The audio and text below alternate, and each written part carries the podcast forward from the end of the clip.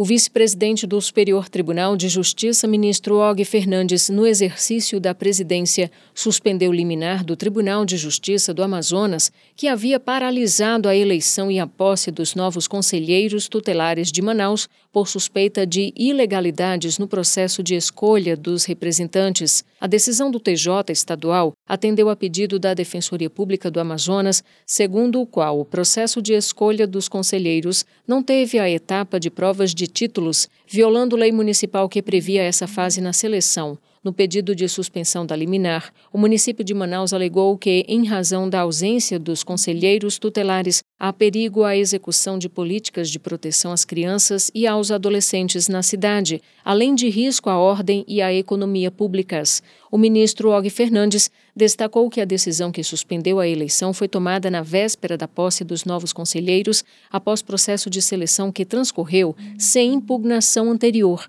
e quando já havia se encerrado o mandato dos representantes anteriores. Para o vice-presidente do STJ, consolidou-se, assim, situação de inequívoca gravidade à ordem pública por se permitir que a população de uma capital do país esteja desprovida de conselheiros tutelares devidamente investidos de suas funções. Og Fernandes lembrou que o Conselho Tutelar é o órgão de apoio ao Poder Executivo encarregado de zelar pelos direitos fundamentais das crianças e dos adolescentes, de forma que a interrupção das atividades do Conselho resulta em ofensa direta à ordem pública. A decisão do STJ vale até o trânsito em julgado da ação civil pública originária.